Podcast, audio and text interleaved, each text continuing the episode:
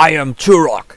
So klingt es ungefähr, wenn Turok im gleichnamigen Videospiel Turok Dinosaur Hunter 100 dreieckige Fragmente einsammelt und damit einen weiteren Versuch erhält.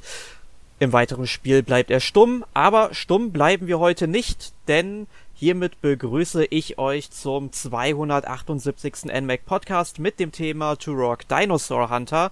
Mein Name ist Erik Ebelt und um dieses ja doch retrolastige Thema zu besprechen, habe ich mir Verstärkung geholt und zwar von unserem privaten Dinosaurierjäger Alexander Geisler. Hallo Alex. Ja, ich bin extra aus den verlorenen Landen zurückgekommen für den Podcast. Hallo Hörer.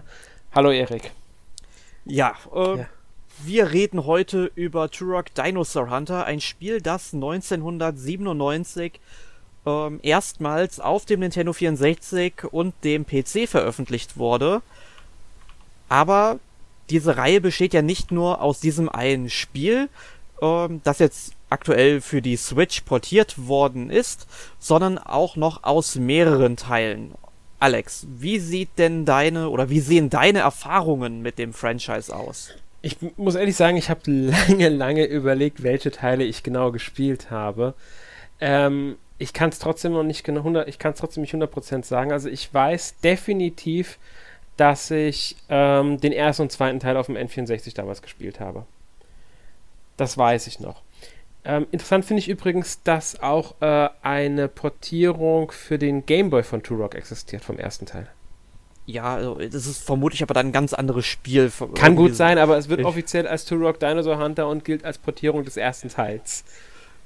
Ja, ich, Beim zweiten ich, Teil haben sie eine Portierung für den Game Boy Color gemacht und ja, eigentlich haben sie, glaube ich, ähm, wenn ich mich ganz, nicht ganz täusche, also es gab ja dann noch Turok 2, Seeds of Evil, das ist für den Nintendo PC und Game Boy Color erschienen. Dann gab es dieses ähm, Legenden des verlorenen Landes. Ich glaube, das war so ein Multiplayer-Ding, aber in erster Linie. Ich, ich, kann sogar sein, dass es Rage Wars auch oh, hieß. Ja, genau, Rage Wars ist die englische Version davon. Aha. Ja, ich meine, das war die, war die englische Version Rage Wars. Ganz genau. Und ähm, das ist auch für Game Boy Color und Nintendo 64 erschienen, aber nicht für den PC damals. Das habe ich aber definitiv nicht gespielt, weil das war mir bis, bis zu meiner Recherche eher weitgehend unbekannt. Dafür ähm, müsste ich Turok 3 auch nochmal irgendwann gespielt haben. Das ja auch nicht mehr für den PC kam, dafür Game Boy Color und N64. Wobei man sagen muss, natürlich, wir sprechen jetzt hier von Game Boy Color und N64, aber wie du schon gesagt hast, die Game Boy Versionen, die es ja bis zu Turok Evolution 2002 war das dann schon, ähm, immer wieder, jeder hat jede Version auch eine Game Boy Version bekommen. Äh, das waren natürlich, wie du schon gesagt hast, ganz andere Spiele. Ja, ich habe gerade noch mal auf äh, YouTube reingeschaut. Das war dann irgendwie so ein zweidimensionales Action Jump'n'Run, äh, wie man es sich so vorstellen kann. Ganz genau. Also das waren die damals auf dem Camper. Aber wir wollen ja heute über das ähm, ursprüngliche Turok reden. Das war ja auch die erste Version, soweit ich weiß. Also ich glaube, mhm. die PC-Version und die Game Boy Color-Version kamen tatsächlich sogar erst später, meine ich, wenn ich mich nicht 100 komplett täusche. Ähm, ja, ich meine auch, ich meine auch. Ja, und ähm, wir wollen halt über dieses Turok reden. Also das habe ich definitiv damals gespielt, sogar relativ viel. Ob ich es durchgespielt habe, weiß ich ehrlich gesagt nicht mehr. Genauso beim zweiten Teil weiß ich es aber auch, weiß ich auch nicht mehr. Interessanterweise habe ich die Teile danach, also ähm, Turok Evolution und Turok 2008, das ähm, dann ja für PS3, PC und Xbox 30 kam, nie gespielt. Also die Teile kenne ich überhaupt nicht. Also bei mir sieht es dann wohl recht ähnlich aus wie bei dir. Gespielt habe ich auf dem Nintendo 64 damals definitiv Turok 2, Seeds of Evil. Kann ich mich halt noch sehr gut dran erinnern. Ich habe ja 2001 erst mein Nintendo 64 bekommen und im Sommer brauchte ich dann halt unbedingt noch irgendwie ein Spiel und da habe ich damals noch in diesem riesigen fetten Quelle-Katalog, den es gab, mein Gott, was war das für eine Papierverschwendung? Ähm, da gab dieses Spiel für 20 D-Mark und das habe ich mir dann geordert und das war da auch eine sehr gute und eine sehr richtige Entscheidung, denn der Ego-Shooter hat mir sehr viel Spaß gemacht. Und ein Freund von mir hatte den ersten Teil und den habe ich mir dann auch mal ausgeliehen, habe den dann auch noch sozusagen nachgeholt. Man muss dazu ja auch sagen, bei der Nintendo 64 Version vom ersten Teil, da waren die humanoiden Gegner ja alles Roboter im Grunde. War also im zweiten Teil nicht mehr der Fall? Im zweiten nicht mehr, weil beim zweiten. Teil waren es hauptsächlich äh, genmanipulierte Dinosaurier, die dann humanoid waren. Mhm. Da haben sie dann so den Weg äh, gefunden, das auszuklammern. Stimmt, ähm, hast recht, ich erinnere mich sogar dran. Ja, waren halt beides sehr coole Ego-Shooter, aber ich habe beide Spiele definitiv nicht durchgespielt. Mir waren die damals teilweise auch äh, zu happig, zu schwierig. Mhm. Ähm, klar, es gab halt Cheatcodes, darüber werden wir später auch nochmal sprechen, das Ganze noch ein bisschen angenehmer gestaltet haben. Aber ähm, wirklich durchgespielt habe ich es nicht. Und ich muss auch sagen, die Episoden, die danach noch für das Nintendo 64 gekommen sind, die habe ich zwar auf dem Radar gehabt und die wollte ich unbedingt irgendwann noch meine Sammlung hinzufügen. Vielleicht mache ich das irgendwie mal bei einem Spontaneinkauf auf Ebay oder so. Aber gespielt habe ich die nicht und ebenso wenig habe ich Turok Evolution auf dem GameCube ähm, nicht gespielt und das Turok Reboot von 2008, was ja richtig schlimm gewesen sein sollte, aber ich glaube Evolution auf dem GameCube soll auch schon richtig schlimm gewesen sein. Ähm, die habe ich beide nicht gespielt. Die sind dann quasi wirklich an mir vorbeigegangen. Also mhm. ich habe die Existenz wahrgenommen, aber mal gucken. Zumindest Rock Evolution würde ich zumindest mir mal gerne irgendwann mal anschauen auf dem Cube. Ja, man sollte halt sagen, dass äh, Turok Evolution damals nicht nur für den GameCube, sondern auch für PS2, PC und Xbox erschienen ist. Da ist dann diese zeitweise Nintendo, also Nintendo Exklusivität, was Konsolen angeht, ist mit dem Teil im Grunde vorbei gewesen. Wobei sie ja sogar mit Turok und Turok, also Turok Legenden des äh, Verlorenen Landes und Turok 3 eine reine Nintendo-Veröffentlichung ähm, hatten. Und mit Turok Evolution ist es dann halt im Grunde weg gewesen. Da kam dann auch für Sony und Microsoft Konsolen das Spiel ja, da muss man auch noch dazu sagen, das war ja am Anfang äh, oder in der Anfangszeit vom GameCube noch sehr häufig der Fall, dass Third-Party-Titel dann eben für alle drei Systeme erschienen sind. Aber das hat dann, sag ich mal, spätestens ab 2004 ungefähr schon sehr stark nachgelassen, dass die Spiele dann eher nur für die PlayStation 2 und die Xbox rausgekommen sind. Ganz genau. Und man muss auch dazu sagen, dass jetzt die neue Version von Turok Dinosaur Hunter, also die Remastered-Version, die jetzt für die Switch erschienen ist, die ist bereits 2015 für einen PC erschienen. Mhm. Ähm, und ist seit, im Grunde seit 2002, seit dem GameCube-Spiel, seit Turok Evolution, das erste Turok für eine Nintendo-Konsole wieder. Ja, also 17 Jahre musste man da Pause machen. Genau, und kriegt halt dann den ersten Teil, der mittlerweile 22 Jahre alt ist, in einer etwas aufgehübschten Version. Immerhin gibt es nicht mehr diesen extremen Nebel. Der das ist mir aufgefallen. Das war doch ein Stilelement. Das war, ja. lag doch nicht an der Hardware-Limitierung, Alex. Nein, natürlich nicht. Ähm, also ich muss sagen, ich habe es nicht auf der Switch gespielt, die, die Remastered Version, ich habe es nur auf dem PC gespielt. Zur Vorbereitung auf den Podcast sogar nochmal das erste Level jetzt gespielt.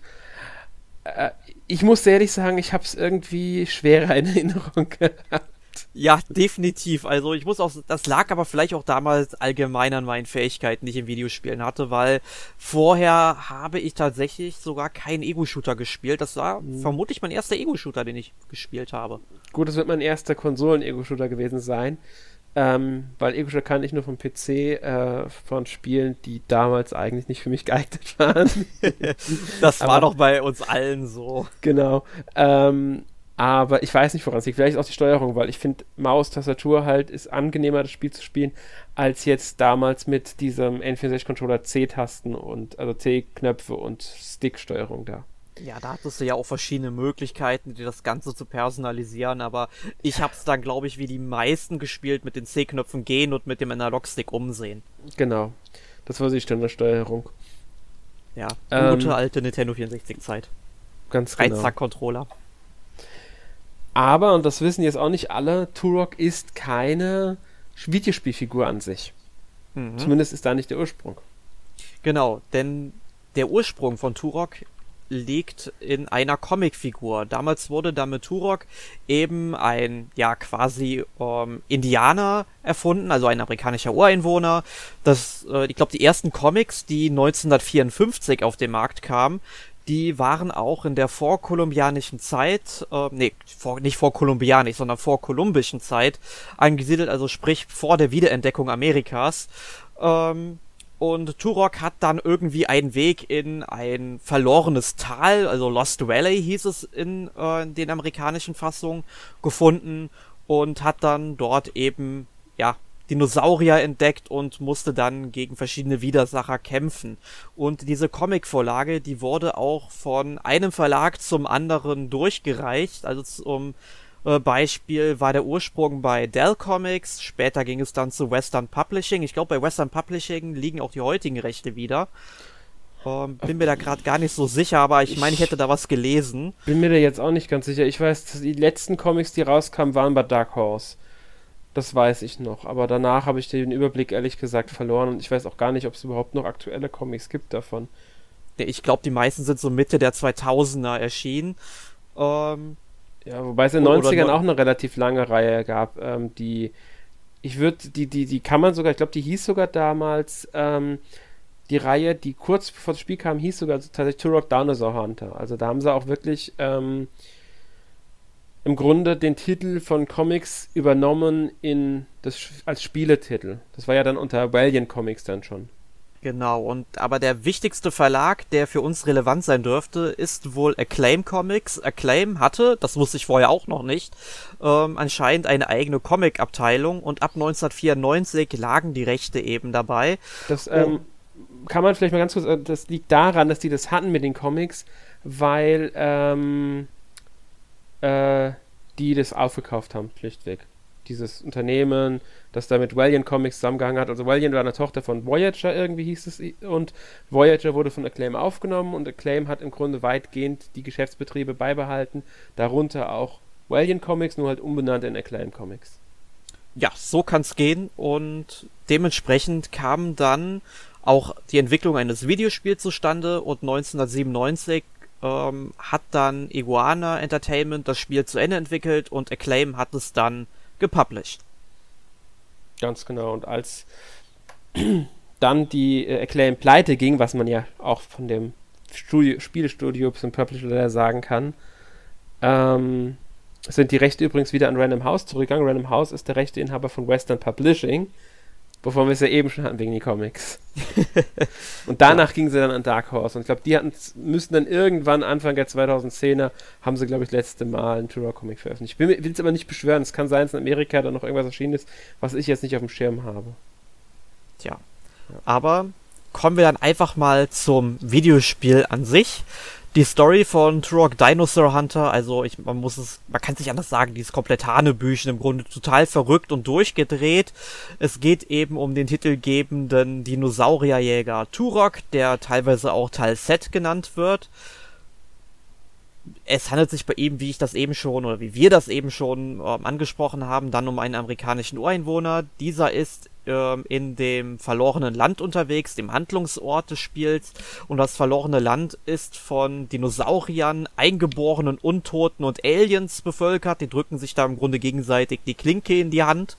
Und es gibt und? einen Bösewicht, der sich da rauskristallisiert. Das ist der Campaigner und der ist auf der Suche nach einem mächtigen Artefakt, dem sogenannten Chronozepter und wir als Turok sollen eben verhindern, dass dieser das die Finger bekommt.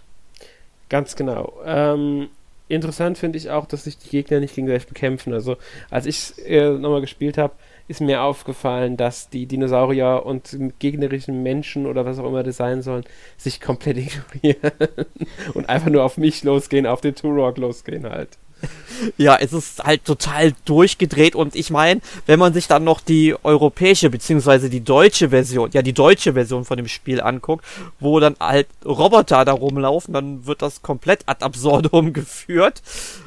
Ja, aber allerdings, irgendwie war das schon cool, muss man sagen. Ja, aber allerdings muss man dazu sagen, dass es in der Remaster-Version jetzt keine Roboter mehr sind, sondern Menschen und dass sogar das Blut zurück ist, was ja in Turok 2, trotz dessen, dass es keine Menschen waren, haben sie das Blut in der deutschen Version komplett rausgeschnitten. Genau, stattdessen gab es da irgendwie so blaue Gaswolken, die dann mhm. erschienen mhm. sind, was halt auch irgendwie ein cooles Stilmittel war und passt halt irgendwie zu diesem ganzen durchgeknallten Setting, wie ich finde. Hat mich damals überhaupt nicht gestört. Ja, ich muss dazu sagen, als ich es damals 97 gespielt hatte, da war das Internet noch nicht so groß.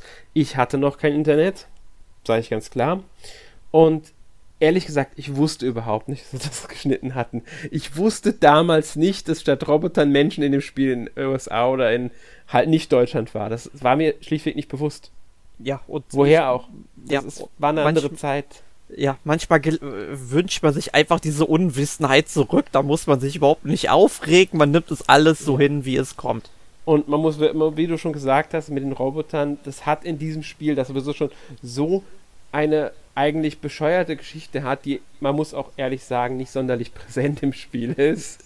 ja. Ähm, hat es auch nicht gestört, ob das jetzt Menschen oder Roboter sind. Das ist im Endeffekt ist es vollkommen egal. Das sind irgendwelche Typen, die mit Waffen auf dich zulaufen und auf dich schießen, die du abballerst. Die meisten Gegner sterben nach zwei Schüssen, wenn oder einem Schuss oder wie auch immer, je nachdem, wo man sie trifft, beziehungsweise was für eine Waffe man benutzt.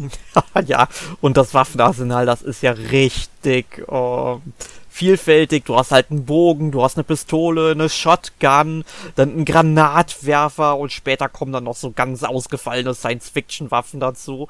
Es mhm. ist total durchgedreht. Ganz genau. Also in der Hinsicht haben sie sich auch ein bisschen was einfallen lassen, was auch sehr cool ist. Ähm, kann man eigentlich auch zur Spielwelt im Grunde sagen. Die ist ja eingeteilt in acht Level. Genau, inklusive der Hubwelt. Ja, die Hubwelt gilt als Level 1. Genau dieses Level 1, das zählt schon zu einem 8 Level, weil du über den ähm, über diesen Hub, den du dann am Ende vom ersten Level hast, kannst du nur 7 Level erreichen. Das sind im Grunde die 7 Level, die danach kommen. Also insgesamt 8 Level mit, Hub, mit dem Hub-Level. Genau, am Ende des ersten Levels, da hast du dann eben Zugang zu den sieben Stargates, wie ich sie jetzt einfach mal nenne, also die Portale in die anderen sieben Levels des Spiels. Genau. Und die ganzen Levels, die sind halt sehr süd- und mittelamerikanisch aufgebaut. Das heißt, du hast da irgendwie so eine Tempelarchitektur im Dschungel mit Pyramiden und allem, was dazugehört. Ähm, und das ist sehr, sehr stimmig, wie ich finde. Das stimmt, das ist, es ist wirklich stimmig. Man merkt natürlich, ähm, zur Grafiktechnik kommen wir gleich nochmal extra, aber man merkt schon an einigen Stellen halt die Limitierungen, die damals gerade auf dem N64 wahrscheinlich ähm, einfach vorhanden waren, wenn man sich mal so umguckt, wie wenig Bäume da sind, wie ähm, krass die Mauern links und rechts ja zum Teil doch sind, um einem das, das Spielfeld einzugrenzen, sage ich mal. ja. ähm, das merkt man schon teilweise ziemlich stark. Oder wenn dann, wenn man halt dann durch ein Stück Gebiet läuft, an dem man halt nicht an die Mauern rankommt, dann ist da einfach nur schwarz. Dann ist da gar kein Hintergrund im Grunde. Dann lass es einfach schwarz, weil du kommst ja eh nicht dahin.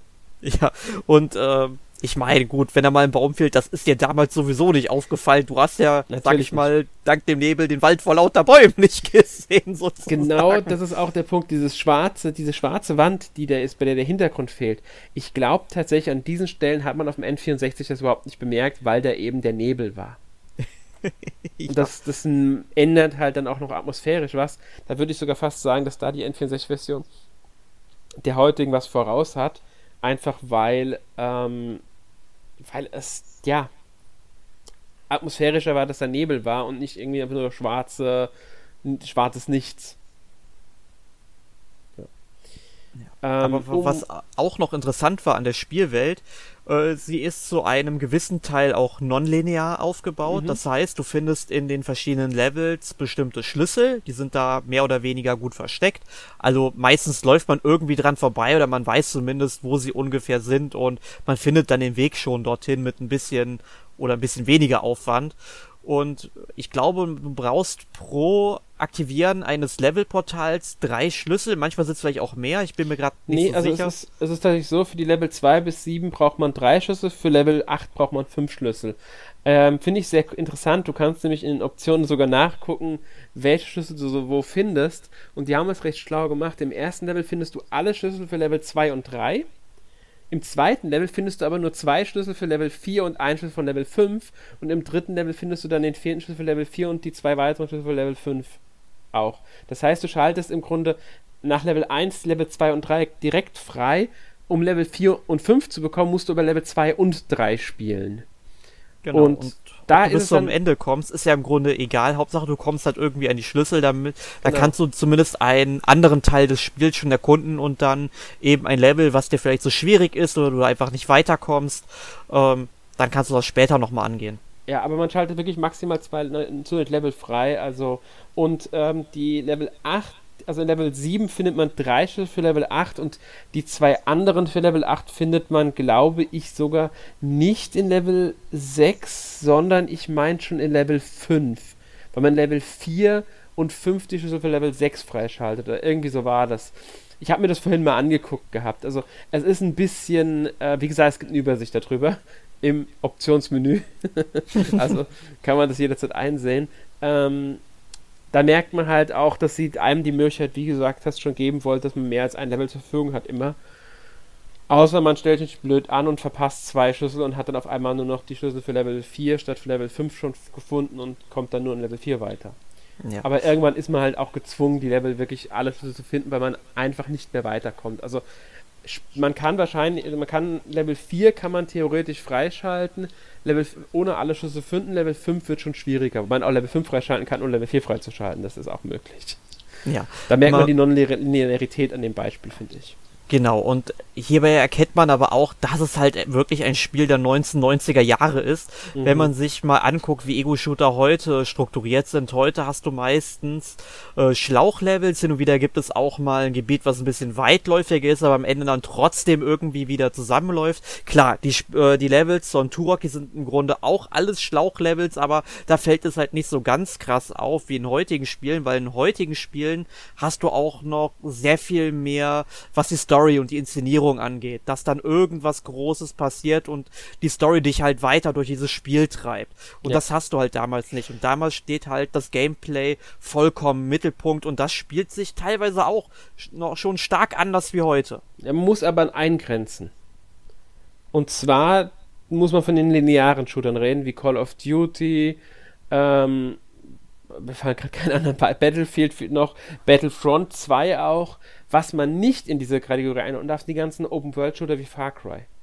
Genau, weil klar, die sind ja wieder eine ganz andere Kategorie. Ausnahmen. Also da muss man wirklich auch ein bisschen grenzen. Es gibt auch dieses Zwischending zwischen den beiden, die im Grunde trotzdem nicht so linear sind wie jetzt Turok, aber halt auch keine Open World haben. Also auch sowas gibt es heute. Da muss man wirklich, also heute ist das ist einfach das ähm, breit gefächerter. Was, woran mich ähm, Turok ein bisschen erinnert hat, äh, auch von der Art her, ist natürlich an Doom zum Beispiel, Doom 2 damals.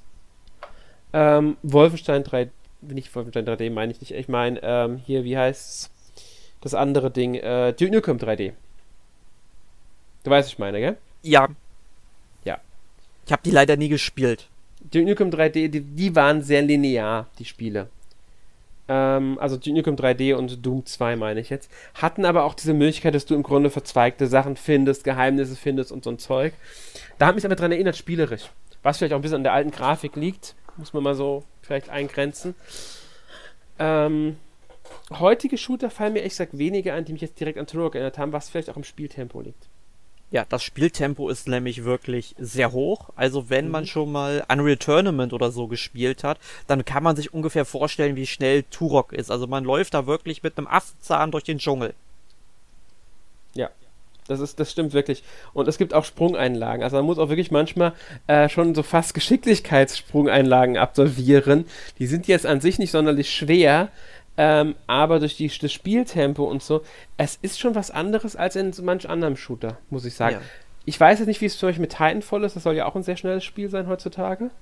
Ja, das, das, das kann da, glaube ich, ganz gut mithalten mit der mhm. Geschwindigkeit. Also es gibt natürlich auch heute Beispiele, die dem entsprechen, aber äh, gerade für ein Spiel von damals, muss man vielleicht auch sagen, ähm, ist es dann doch ein recht äh, schnelles Spiel gewesen. Ja, und, und, zu den Geschicklichkeitseinlagen, ähm, es gibt aber auch schon ein paar Kopfnüsse dabei. Also, was heißt Kopfnüsse, aber ein paar Einlagen, die ein bisschen, ja, äh, schwieriger sind. Ich sag nur den ich bin mir gerade überlegen, das müsste der Weg zum ersten Bossgegner sein. Über Bossgegner reden wir gleich nochmal. Aber der befindet sich eben halt in einer Höhle unterhalb eines Tempels. Um, um dahin zu kommen, muss man eben bestimmt über 20 bis 30 ähm, kleinere ja, Säulen hüpfen und die nicht wirklich breit sind. Also die sind vielleicht so breit, dass man halt gerade drauf stehen kann. Also das muss schon sehr gut getimt sein. Und das habe ich dann auch drei, vier Mal gemacht, bis ich es geschafft habe. Also da muss man schon gut aufpassen. Ja, das ist, genau das ist nämlich der Punkt. Ähm, solche Einlagen, die können dann schon, ja, ja. etwas herausfordernder sein. Genau, aber vor allem kommen diese Einlagen nicht unbedingt in der allgemeinen Spielwelt vor, das ist eher die Ausnahme, aber es gibt quasi Bonuslevel in diesem Spiel. Hin und wieder tauchen dann am Wegrand irgendwelche blauen Portale auf, erinnert mich so ein bisschen an den äh, Wirbel aus Sliders, so möchte ich es mal nennen, und man läuft dann eben rein und landet dann eben in einem Bonuslevel. Und dort muss man dann eben eher solche Geschicklichkeitseinlagen meistern und Gefahren ausweichen. Und das ist auch eine nette Erfrischung immer zwischendurch. Ja, also ich, ich habe es auch gespielt, so ein Bundeslevel nochmal. Ich muss sagen, so, so spannend fand ich es jetzt nicht. Äh, vielleicht fand ich weil ich es auch einfach zu einfach fand, ehrlich gesagt. Ja, gut, da, da, da kommen teilweise ja, noch genau, ein das der, dazu das später. Ich habe ja das erste nur gespielt jetzt im Spiel und die werden später bestimmt noch knackiger. Ähm, aber genau sowas macht es halt dann auch aus wie bei Turok, muss man sagen. Die, ja. sind so die. Wobei natürlich auch andere Shooter sowas haben. Man sollte Turok jetzt nicht zu sehr auf den äh, Genre-Thron heben, weil es gibt natürlich deutlich bessere Shooter, meiner Meinung nach, trotzdem. Aber Turok macht einfach auch vieles immer noch richtig. Ja, aber was man vielleicht noch dazu sagen sollte zum Gameplay, wo man auch wieder erkennt, dass es halt ein ja 22 Jahre altes Spiel vom heutigen Tag aus ist. Beispielsweise sollte man immer auf seine Lebensenergie achten, denn mhm. wenn man sich heutige Ego-Shooter anguckt, ist es häufig so, dass es dann reicht, einfach mal hinter irgendeiner ja ähm, Hecke oder hinter einer Mauer, wie auch immer, einfach mal in Deckung zu gehen, einfach ein paar Sekunden zu warten, bis sich die Lebensenergie vollständig regeneriert hat. Ja, nee, das ist bei Turok nicht möglich. Also du hast dann, also du fängst das Spiel mit 100 ähm, Punkten Lebensenergie an. Äh, später gibt es noch die Möglichkeit, dass du die auf, ich glaube, bis äh, zu 250 erweitern kannst. Und du solltest halt wirklich drauf achten, denn wenn die leer ist, dann verlierst du ein Leben. Und das macht Turok auch anders als die meisten Ego-Shooter, die ich kenne. Und ich glaube, Turok ist, glaube ich, sogar das einzige Spiel, das es so macht, das ich persönlich gespielt habe. Ähm, ja, also wenn man halt. Le bei Leben muss ich auch so kurz einwerfen. Mich erinnere mich auch an keinen Ego-Shooter, der wirklich mit Leben in dem Sinn gearbeitet hat. Ähm, also mir fällt jetzt gerade keiner ein, der das auch hatte. Ich glaube aber Doom Doom oder Doom 2 müsste es auch gehabt haben. Ich will es aber jetzt nicht beschwören. Ja, und dafür gibt es dann auch im Spiel in regelmäßigen Abständen Kontrollpunkte, wo das Spiel dann zwischengespeichert wird. Es gibt aber auch richtige Speicherplätze, wo man dann das Spiel festspeichern kann. Äh, sollte man dann vielleicht auch machen, eventuell auch mit mehreren Spielständen arbeiten, weil es gibt dann teilweise Stellen, wo man wirklich viele Leben verliert und das muss ja im Grunde nicht sein. Genau. Also manchmal ist es halt dann doch besser. Und man merkt halt auch daran, es ist dann wirklich ein klassisches Spiel aus den 90ern. Äh, was, wobei ich es ehrlich gesagt wieder reizvoll fand mit der Lebensenergie. Ähm, ich glaube, Wolfenstein 2, das neue, mach, Wolfenstein 1 und 2, diese neuen da von Bethesda. Ich glaube, die mhm. machen das mittlerweile ja auch wieder in einer ähnlichen Form. Aber was du gesagt hast, in Deckung gehen und irgendwo verstecken, das ist in dem Spiel gar nicht möglich in Turok. Du kannst Nein. ja gar nicht irgendwo in Deckung gehen. Die Gegner finden dich. Also die, die laufen dann kreuz und quer. Äh, manchmal mehr und weniger haben die halt ihr Angriffsmuster aber die durchschaust du halt auch irgendwann und dann weißt du auch, wie du mhm. die zu bekämpfen hast.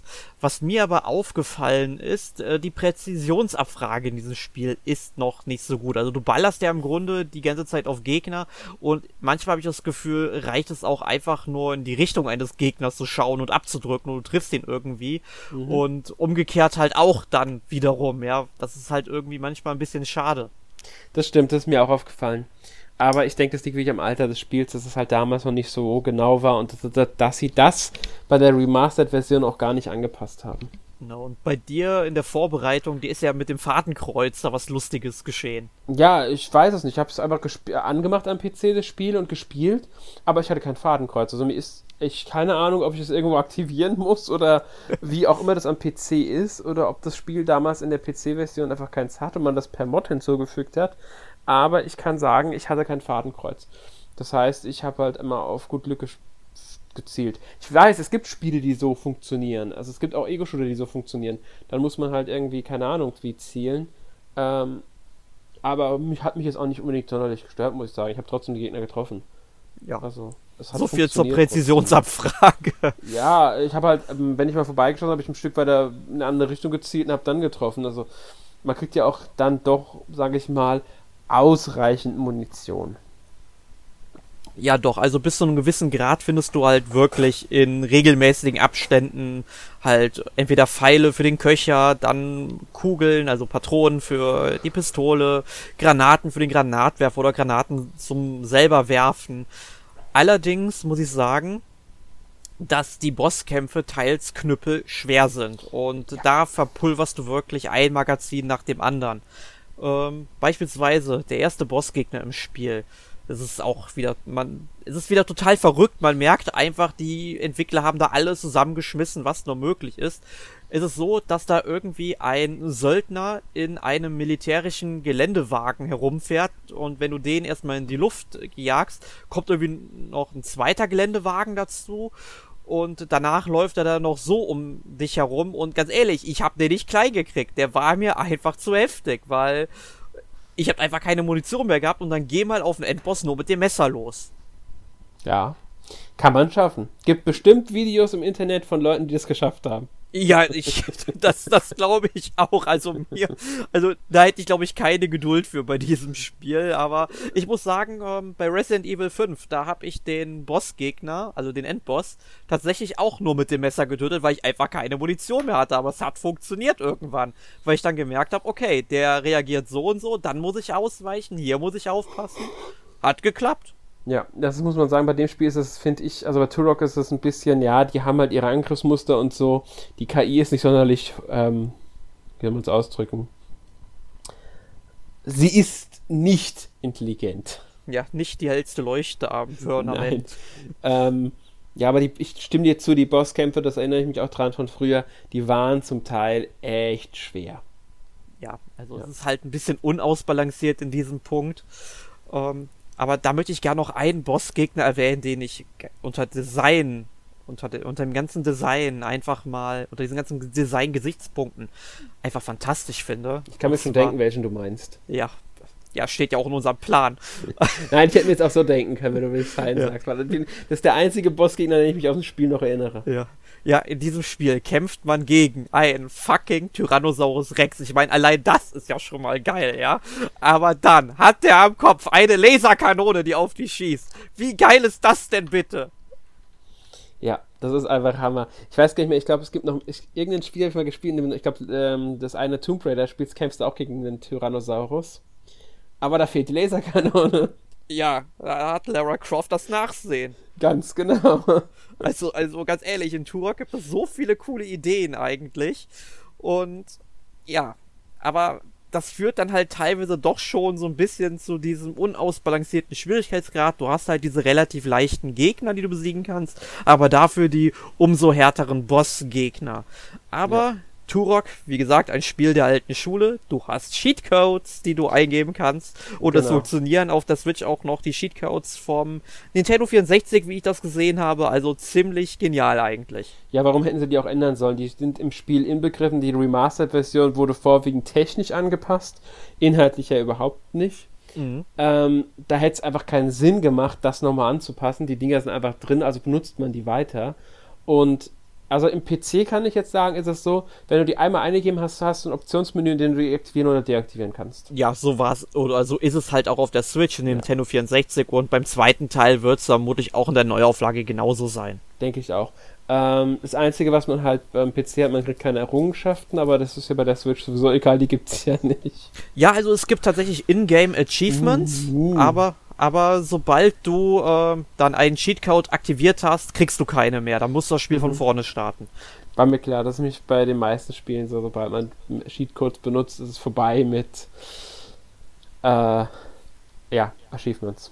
Ja, aber ganz im Ernst, solange die Switch kein spielübergreifendes Achievement-System hat, sollte das eigentlich sowas egal sein, ob man den Cheatcode benutzt oder nicht. Man kann ja keinen digitalen Schwanzvergleich mit anderen machen, sozusagen. Es ist jedem selbst überlassen, ähm, wie wichtig einem das ist, auch wenn man Cheatcodes benutzt. Solange es nicht in einem Mehrspielspiel ist, ist mir das vollkommen egal, ob jemand Cheatcodes benutzt oder nicht. Ich persönlich benutze sie manchmal, wenn es äh, äh, lustig ist, wenn ich gerade Bock drauf habe oder so. Ja, ähm, der Klassiker, große Köpfe. Zum Beispiel. Kleine oder, Gegner. Ach, ich habe in GTA habe ich auch schon Cheatcodes damals benutzt, einfach nur um möglichst viele Waffen zu haben und Scheiße zu machen im, in dem Sinne. Also wirklich einfach nur totalen Mist zu bauen. Mist ist ein gutes ja, Wort. Ja, Panzer durch die Stadt fahren ist aber lustig, weißt du? ja. Und dann kommt die Polizei an und dann die Armee und wollen dich verhaften. Das ist einfach super lustig. Ja, vor, vor der Armee kommt auch noch das FBI, ne, oder wie war's? Ja, ja, ne? ich weiß. dann kommt, dann kommt das Armee und Hubschrauber und äh, die ganze Brigade mit den Panzern. Ach, ja. das ist fantastisch. Mit Cheatcodes kann man einfach schön viel Mist bauen. Und wenn man sich damit das Spiel vereinfachen will, von mir aus wenn es jemandem Spaß macht, das Spiel so zu spielen, finde ich es vollkommen legitim. Ja. Ja, aber wir wollen ja gar nicht über Cheatcodes diskutieren. Wir reden über die ähm, Switch-Version von Turok Dinosaur Hunter und deswegen frage ich dich jetzt einfach mal, wie ist denn die Portierung überhaupt auf die Switch? Ich finde die Portierung gut, weil du musst halt jetzt keinen großen Sprung erwarten. Das darfst du nicht. Du musst halt einfach denken, sie haben die Nintendo 64 Version genommen, die Auflösung angepasst und das war's im Grunde auch schon. Du hast nach wie vor dieselben klobigen Polygonfiguren, die du auf dem Nintendo 64 schon hattest. Aber man muss dazu sagen, der Treppcheneffekt ist nicht da. Ja, das stimmt. Der, Den haben sie, sie haben also, die haben die Kanten nochmal ein bisschen angeglättet und sowas. Also ein paar kleinere Sachen haben sie verbessert, aber ja. Genau. Aber sonst die Texturen, die sind im Grunde noch genauso matschig. Vielleicht sind sie ein bisschen höher auflösend, müssten sie eigentlich sein. Mhm. Aber du, du allein die ganze Textur, das, das sieht halt immer noch sehr verwaschen aus, muss man halt sagen. Sehr matschig sieht das aus. Ähm, aber was halt sowohl auf der Switch als auch auf dem Nintendo 64 schon richtig gut war, war die musikalische Untermalung. Damit meine ich noch nicht mal den Soundtrack, weil bei dem würde ich tatsächlich sagen, der ist halt Standardware, aber die ganze Soundkulisse. Du hast halt diese ganzen Urwaldgeräusche dabei. Du hörst dann im Hintergrund irgendwie so ein von irgendeinem Dinosaurier oder so, der sich dann vielleicht auch so anpirscht. Oder du hörst Schritte, die auf dich zukommen und das macht das Ganze sehr atmosphärisch. Ja, das ähm, stimmt auf alle Fälle. Da äh, muss ich ehrlich sagen, dass, dass mir der Sound auch wieder sehr gut aufgefallen ist in dem Spiel. Also weil man hat wirklich das Gefühl, da irgendwie im Dschungel zu sein, dass da auch Gegner auftauchen könnten, die gar nicht da sind, einfach nur weil man Geräusche hört. Ja, es, es ist einfach so, du fühlst dich richtig mitten in diesen Dschungel versetzt und das schaffen nicht viele Spiele. Ja, das stimmt auf alle Fälle. Ähm, Nochmal zur Grafik möchte ich sagen, also nur um es klar zu machen, es sieht dem N64-Spiel einfach sehr, sehr ähnlich, nur halt etwas schöner. Ja, und es läuft halt, also es gibt auch keinen Nebel mehr. Ja, der ist weg. Haben wir ja der, schon. Der hätte es aber irgendwie cool gefunden, wenn man den irgendwie, sag ich mal, als Option noch hätte einstellen können, so als Nos Nostalgie-Modus irgendwie. Das wäre cool. Ich habe mich ehrlich gesagt auch ähm, gewundert am PC, dass ich die Option nicht gefunden habe. Habe aber auch nicht so intensiv nachgesucht. Ähm, Fände ich schon cool, wenn sie die noch, wenn, wenn sie die drin gelassen hätten, die Option. Ja. Ähm, einfach weil, ja, das ist halt Nostalgie, wie du schon sagst. Wär Und ich glaube sogar in manchen Szenen wäre es atmosphärischer. Ja. Zumindest, oder man hätte vielleicht auch den Intensitätsgrad des Nebels vielleicht sogar noch einstellen hätte können. Dann mhm. hätte man wirklich ein richtig cooles Erlebnis, was auf jeden zugeschnitten wäre, äh, machen können. Ja, das, das wäre eine coole Idee gewesen, aber leider scheinbar nicht im Spiel drin. Also mir, wie gesagt, ich habe es nicht gefunden, du anscheinend auch nicht, also wird es wohl nicht drin sein. Aber ich denke, wir haben damit Turok Dinosaur Hunter richtig gut zusammengefasst. Wie ist denn jetzt unterm Strich dein Fazit zu diesem Spiel? Würdest du es unseren Hörern empfehlen? Äh, das finde ich gar nicht so einfach, ehrlich gesagt. Also ich habe da schon so einen leichten Nostalgiewert und werde es trotzdem definitiv nicht durchspielen. Ich weiß gar nicht, ob ich überhaupt nochmal weiterspiele, einfach weil es für mich dann doch ähm, obwohl es sich immer noch sehr gut spielt, immer noch Spaß macht und auch immer noch so diesen, diesen, diesen, ja, ganz eigenen Stil hat, einfach diese Besonderheit hat, dieses Spiel einfach auszeichnet, bin ich mir nicht sicher, wem das wirklich gefallen würde. Grundsätzlich kann man es spielen, wenn man ähm, etwas mit diesen äh, alten Ego-Shootern anfangen kann, wenn man einfach mal einen Ego-Shooter der 90er, 1990er spielen möchte, der nicht eine der ganz großen Marken, also nicht jetzt Doom, Duke Nukem oder so ist, und ähm, dann kann man das auf alle Fälle machen, denke ich. Weil schlecht ist es definitiv nicht das Spiel. Und für ein paar Stunden hat man damit schon seinen Spaß. Ja, das ganze Spiel ist ja ungefähr 10 Stunden lang. Mhm. Ähm, und ich denke mal, diese 10 Stunden, die kann man auch sehr gut investieren. Man sollte halt sich schon bewusst sein, dass es eben ein Spiel aus den 90ern ist, also aus den späten 90ern, halt das auch schon komplett ähm, in 3D ähm, funktionierte. Ist auf jeden Fall meiner Meinung nach ein sehr guter Ego-Shooter. Allerdings muss ich dazu sagen, ich habe halt so ein bisschen die Nostalgiebrille auf, weil ich es damals schon um die 2000er herum gespielt habe. Aber auch dennoch würde ich sagen, wenn man mal so ein Spiel der alten Schule spielen möchte, dann kann man mit Turok Dinosaur Hunter definitiv nichts falsch machen. Ähm, vielleicht wartet man mal auf einen Sale, wenn man sich unsicher ist, aber an sich würde ich das Spiel schon empfehlen. Und ich würde auch sagen, ähm, man kann eventuell sogar noch auf den zweiten Teil warten, der noch ein bisschen anders ist vom Setting her, aber trotzdem auch noch ein sehr cooles Spiel, der mir persönlich noch besser gefällt. Und der soll ja auch noch für die Switch portiert werden. Genau. Ähm, und so viele Alternativen gibt es auf der Switch jetzt auch nicht, glaube ich. Nee, also vor allem was so Ego-Shooter angeht. Meine ich ja, genau. Und ähm, deswegen bietet sich's an. Ja. Zum Schluss sei noch erwähnt, weil wir es, glaube ich, am Anfang gar nicht gesagt haben. Turok basiert auf Comics, aber es gibt auch einen Zeichentrickfilm zu Turok. Oh mein Gott, das wusste ich ja noch nicht. Der ist, glaube ich, nur in, äh, nur in den USA erschienen, wenn ich mich nicht ganz täusche. Der nennt sich Turok Son of Stone, ist von 2008. Ähm, ja, ich habe ehrlich gesagt keine Ahnung, ich habe ihn nie gesehen. Ähm, der geht, glaube ich, auch nur äh, irgendwie knapp über eine Stunde. Und äh, ich weiß nicht, wie gut er sein soll. Wie gesagt, ich habe auch keine Ahnung, ob der jemals auf Deutsch erschienen ist. Lief auch nicht im Kino, das war eine direkte ähm, DVD-Veröffentlichung damals. Ja, also ich habe auch gerade mal geschaut, es gibt ihn komplett auf YouTube. Na, sieht, sieht auch gar nicht mal so schlecht aus, will ich sagen, aber ähm, ich weiß es halt nicht, worum es genau geht. Ich sehe halt Ureinwohner Amerikas, da ist irgendwie eine, eine irgendeine Tusse am Baum angebunden und da äh, flog jetzt eben äh, Pterodon herum. Also ich kann dir sagen einfach nur, es geht um Turok, der ähm, irgendwie die Mörder seiner Familie äh, jagt, während er Dinosaurier bekämpft. Ach, eine Rache-Story mit Dinos. Ist, ja, so die Einsatz-Zusammenfassung auf ähm, Wikipedia. Sehr schön. Also, wenn ihr nichts zu tun habt an einem Sonntagabend, dann guckt euch Two Rock Son of Stone auf YouTube an. Viel Spaß damit. Ich glaube nicht, dass der so nicht gut ist, aber okay, wer weiß. Man kann es ja nie wissen. Ja, wir soll, wollen die Hörer ja auch nicht vom Spielen des Spiels abhalten. Also genau. holt euch lieber das Spiel und guckt euch, wenn ihr dann noch Bock habt auf Turok, lieber dann erst den Zeichentrickfilm an. Oder sonst macht sagt, wie ihr wollt. Sonst sagt ihr am Ende, nee, doch nicht. Da habe ich keinen Bock zu. Ja.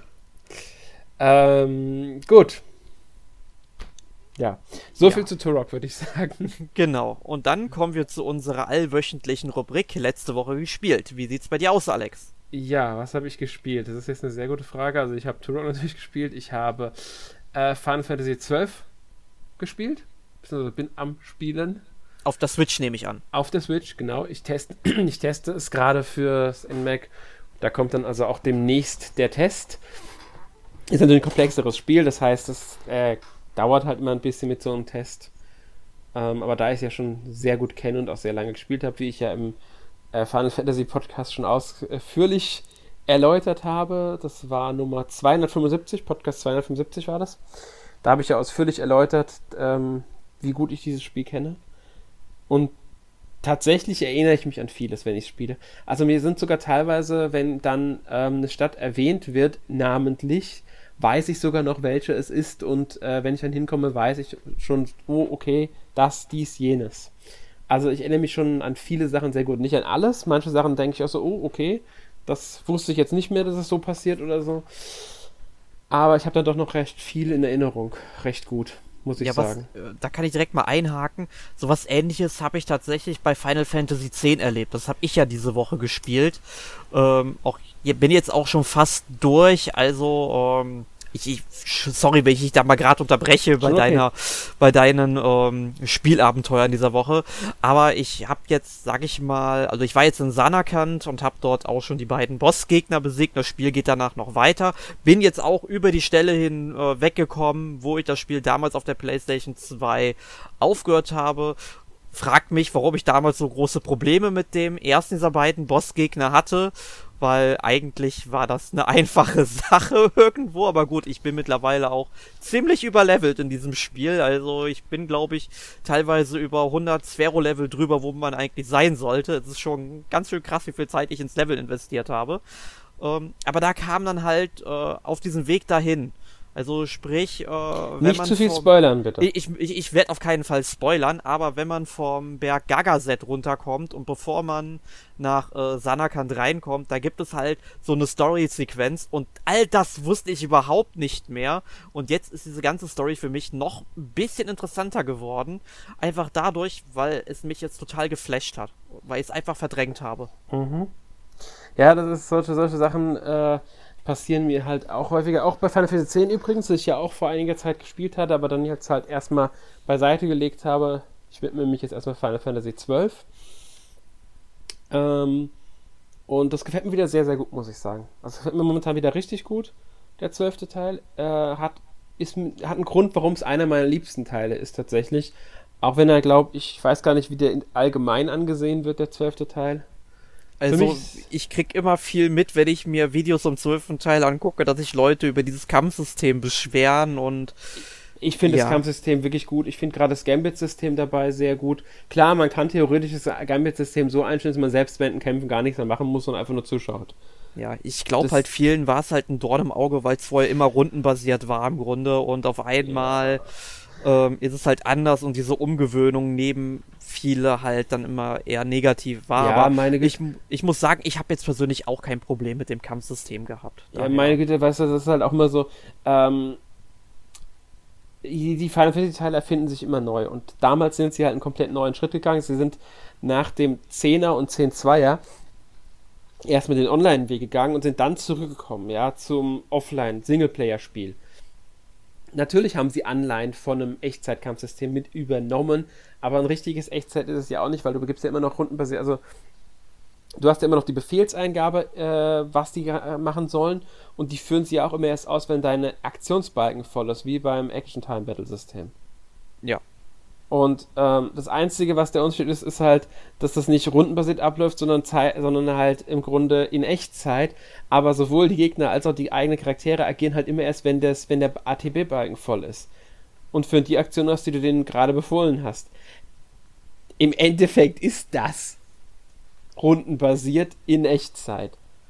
Genau, ist du kannst dich aber halt noch dazu halt bewegen, um so, sag ich mal, aus einem Kampf eventuell auch zu fliehen. Ja, natürlich, okay, das ist klar, das, aber dafür äh, kannst du halt auch wirklich von Hand fliehen und nicht indem du sagst, flieht und dann gelingt es vielleicht nicht im Spiel, weil das äh, der Zufallsfaktor dir die Flucht verbietet. Gibt's ja, ja auch. Da, genau, das ist also schon wieder ein Vorteil. Ja, also ich, ich sehe in dem Spiel, es ist halt Final Fantasy XII, es hat für sich dieses Kampfsystem und für sich funktioniert das. Es ist nun mal was anderes. Ähm, ich mag auch die Spielwelt sehr gerne, Evelise. Ich, äh, ich mag dir sowieso die ähm, äh, Evelise, da diese Welt. Ähm, Final Fantasy Tactics nutzt sie ja auch.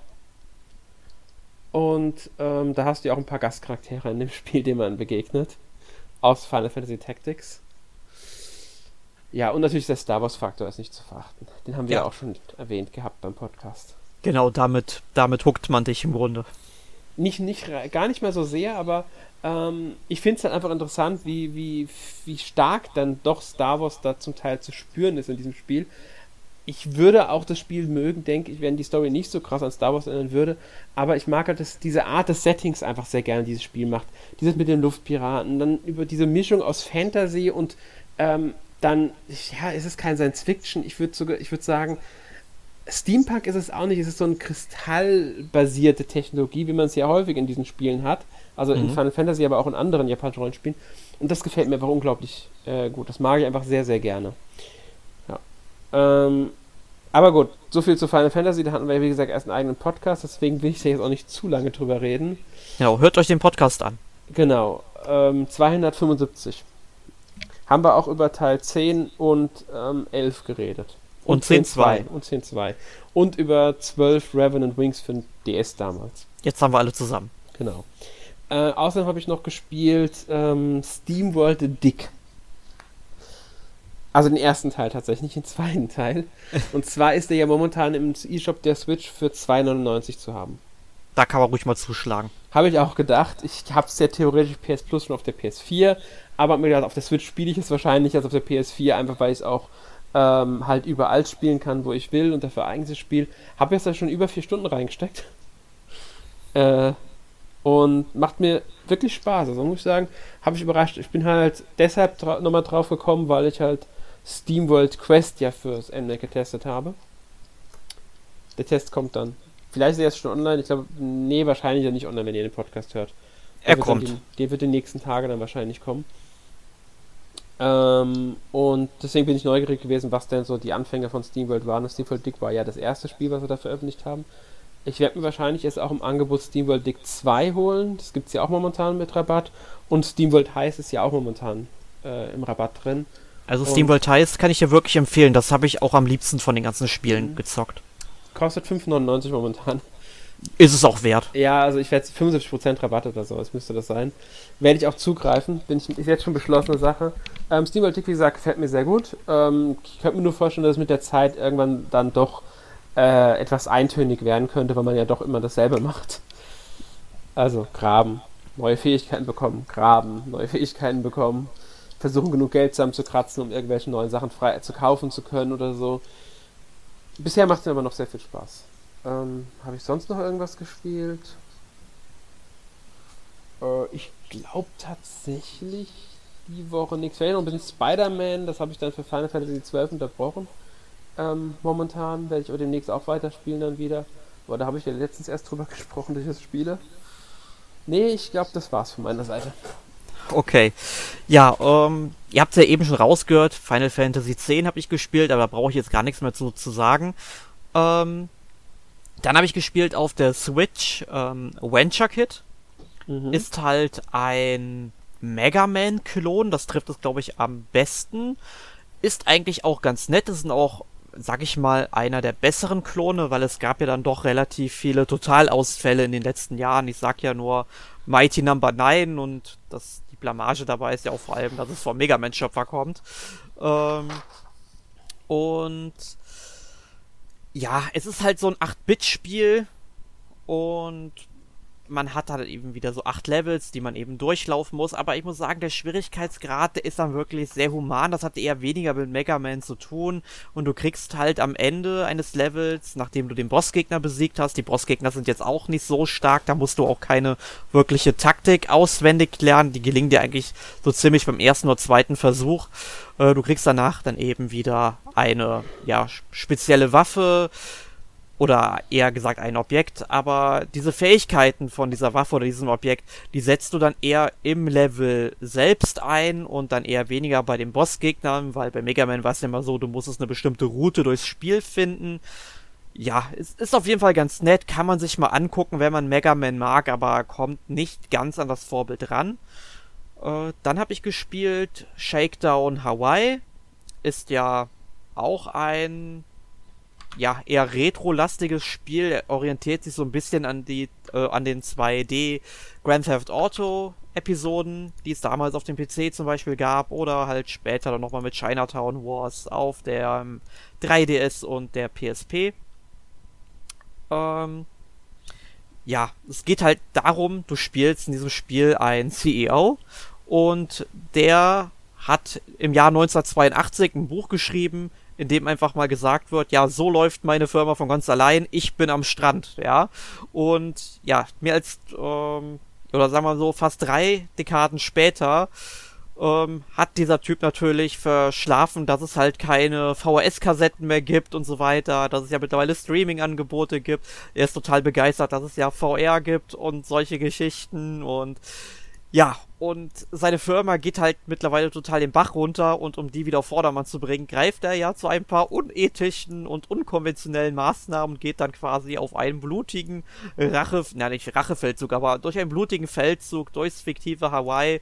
Und es spielt sich halt im Grunde ein bisschen wie Retro City Rampage, was ja vorher rausgekommen ist. Und das ganze Spiel kritisiert so ein bisschen, ähm, ja, die ganze Gesellschaft, Wirtschaft und Politik, wie wir sie heute haben während halt Retro City Rampage ja eher eine große Parodie auf die 1980er Jahre und ihre Populärkultur war. Und ich muss sagen, Retro City Rampage war da noch ein bisschen abwechslungsreicher. Shakedown Hawaii ist halt irgendwo immer wieder dasselbe, weil es geht halt tatsächlich darum, dass du irgendwelche Gebäude einnimmst, in die investierst und dann immer und mehr Geld erwirtschaftest.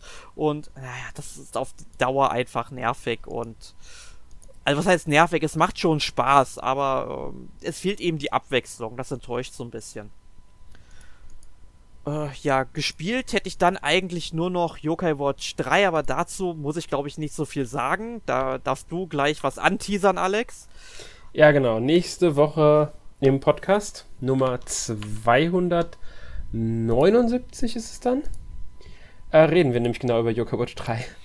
Ja. Nachdem wir es eine ganze Weile immer wieder aufgeschoben haben, und das Spiel ist ja jetzt auch schon wieder seit Dezember Genau, also fast ein halbes Jahr sozusagen. Genau, haben wir jetzt endlich einen Termin gefunden, an dem wir es ähm, den Podcast machen und der ist dann auch mit uns beiden wieder.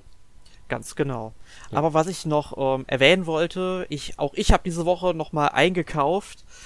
Lag zum einen tatsächlich an Yokai Watch 3, da ich den Patch nicht installieren konnte auf meinem 3DS, weil meine 32 GB SD-Karte hat dann tatsächlich irgendwann mal nach so und so vielen Jahren ihre Kapazitätsgrenze erreicht. Es waren nur noch 46 Blöcke, wie groß ein Block auch sein mag, ähm, frei und dann muss ich ein Spiel löschen. Heißt, ich habe mich für ähm, Rhythm Thief entschieden, weil das direkt 12.000 Blöcke gibt äh, freigelegt hat. Ähm, das Spiel habe ich irgendwann mal in einem Humble Monthly, nicht Humble Monthly, in einem Humble Bundle gekauft. Also ein 3DS Humble Bundle gab es irgendwann mal vor ein paar Jahren, da war das dabei. Äh, ich habe es jetzt gelöscht und mir dann bei eBay als Retail für, weiß ich nicht, 7 Euro oder so bestellt. Also dann, damit ich es auch noch weiter hier direkt spielen kann, ohne dass ich irgendwie groß was an meiner SD-Karte tun muss. Ansonsten eingekauft habe ich noch ähm, Final Fantasy Dissidia NT bin ich halt zufällig drauf gestoßen bei Amazon. Das Spiel kostet momentan nur noch 6,40 Euro oder so. Und da habe ich gesagt, ganz ehrlich, bei dem Preis kaufst du es dir einfach mal. Ähm, und heute beim Big in Japan Sale habe ich noch zugegriffen auf der PlayStation 4, habe einmal in die Disney Afternoon Collection investiert. Halt eine Sammlung aus NES-Titeln, was das Ganze so mit Japan zu tun hat. Ich habe keine Ahnung, es hat halt 6 äh, kann Euro ich dir gekostet. Sagen. Die wurden von Capcom entwickelt.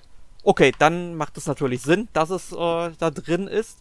Äh, weil von der Thematik her hätte es halt nicht so viel Sinn gemacht, aber wenn Capcom natürlich der Entwickler ist, dann ist ja, es natürlich hab, logisch. Ich habe die tatsächlich allesamt damals auf dem NES gespielt.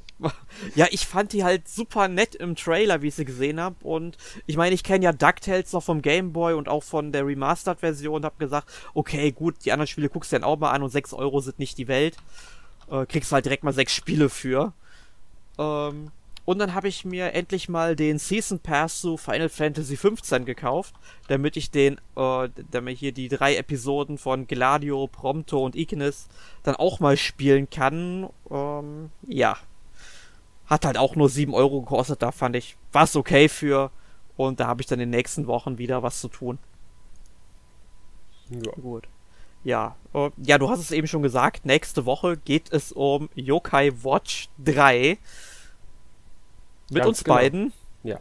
Und da bin ich mal gespannt, wie es mir in der nächsten Woche dann noch so gefallen wird, weil ich habe bisher nur ein, zwei Stunden rein investiert und habe dann gerade mal so die erste Stadt kennengelernt und da sollte ich doch ein paar Erfahrungen mehr sammeln. Du solltest ein bisschen Zeit investieren, ja, da kommt nämlich noch ein bisschen was. Ja, definitiv. Ja. Gut, dann ähm, ja, verabschieden wir uns für heute und genau. bedanken uns natürlich bei den Hörern, dass ihr wieder ja, beim NBAC Podcast eingeschaltet habt. Wenn ihr irgendwelche Fragen zum heutigen Thema Turok Dinosaur Hunter habt, dann könnt ihr natürlich sehr gerne Fragen in äh, den ja im Kommentarbereich auf unserer Website oder auf Facebook stellen oder uns auch eine E-Mail schicken. Ähm, oder ihr lest vielleicht meinen Test, der ist seit ein paar Wochen auf unserer Internetseite online. Vielleicht wird eure Frage damit auch schon beantwortet. Würde mich zumindest sehr freuen, wenn ihr auch dort mal natürlich reinschauen würdet. Und wenn ihr natürlich auch irgendwelche Wünsche habt, was wir bei Yokai Watch 3 unbedingt besprechen sollten, nutzt dafür bitte ebenfalls die Kommentarfunktion, dann werden wir sicherlich darauf eingehen können. Ja, wir versuchen es zumindest. Genau. We do our very best. Ganz genau. Gut, und in diesem Sinne, vielen Dank fürs Zuhören und bis zum nächsten Mal. Tschüss. Tschüss.